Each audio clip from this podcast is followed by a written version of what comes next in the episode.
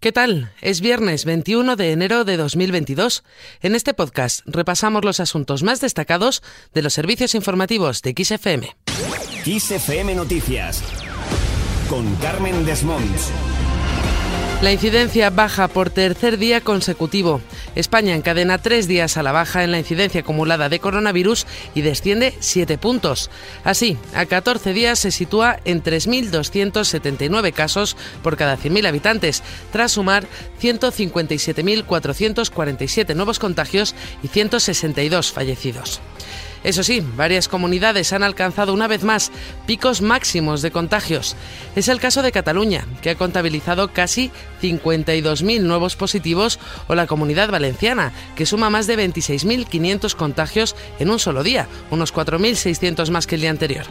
Andalucía ha registrado más de 17.000 nuevos positivos por coronavirus, también el mayor dato diario de todas las oleadas, así como Galicia, donde también han tocado máximos tras reportar 6.000 638 nuevos contagios más que el día anterior. Además, este ligero descenso en el número de contagios total todavía no se está dejando notar en los hospitales. Se mantiene la presión hospitalaria en baremos muy altos en la mayoría de las comunidades, con una media nacional que se mantiene en el 15,2% en planta y 23,3% en UCI, una décima menos que un día antes. En cuanto a las vacunas, más de la mitad de los niños de entre 5 y 11 años han recibido ya la primera dosis. Es precisamente en la vacunación de los niños en la que las autoridades están haciendo especial hincapié, especialmente por cómo afectan los contagios a la vida escolar.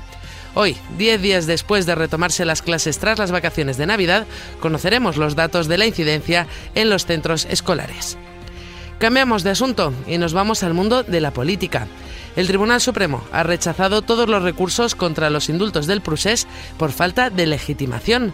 En total, se habían presentado siete recursos contra cada uno de los indultos otorgados por el Gobierno en junio a favor del expresidente catalán Oriol Junqueras y otros ocho líderes independentistas.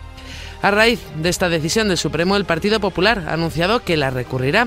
Así lo ha anunciado el líder de la formación, Pablo Casado. El Partido Popular respeta las decisiones judiciales del Tribunal Supremo, pero también va a ejercer su derecho de amparo ante el Tribunal Constitucional porque pensamos que estamos legitimados como formación política, como afectados, algunos de nosotros personalmente, tal y como se ha visto en la investigación de los CDR, por personas que querían atentar contra nuestra propia integridad física, y también porque eh, tenemos que defender la unidad nacional y la ley eh, frente a todo. Más cosas a vueltas con la reforma laboral. El ministro de Presidencia, Relaciones con las Cortes y Memoria Democrática, Félix Bolaños, ha sido el último en defender los efectos de la reforma laboral aprobada por el Gobierno. Así, ha destacado que el acuerdo tiene valor porque establece el marco de las relaciones laborales que quieren tanto sindicatos como patronal.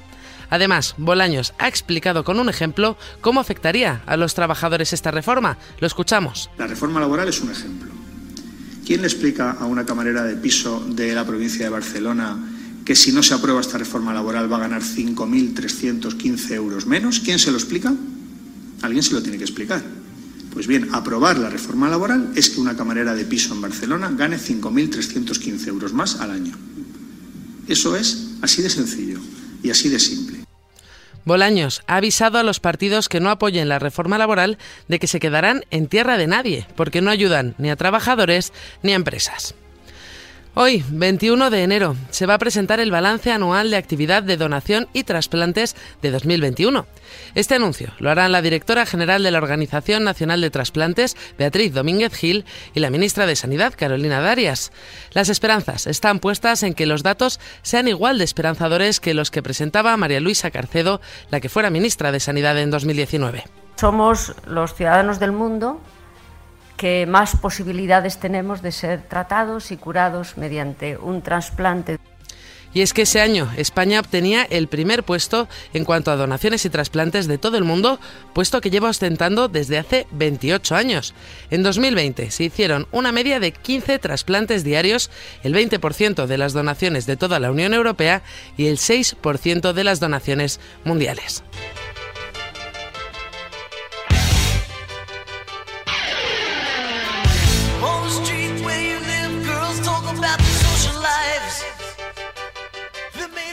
Y esto que escuchamos es Runaway de Bon Jovi y forma parte del disco con el mismo nombre, Bon Jovi.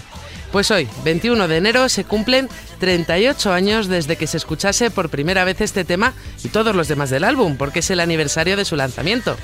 Fue el primer disco de la banda que justo se había formado un año antes. Ahora, 38 años después, han vendido más de 130 millones de discos y han ofrecido más de 2.800 conciertos en 50 países. Con esto lo dejamos. Recuerda que la información continúa actualizada puntualmente cada hora en los boletines de XFM en directo. Adiós.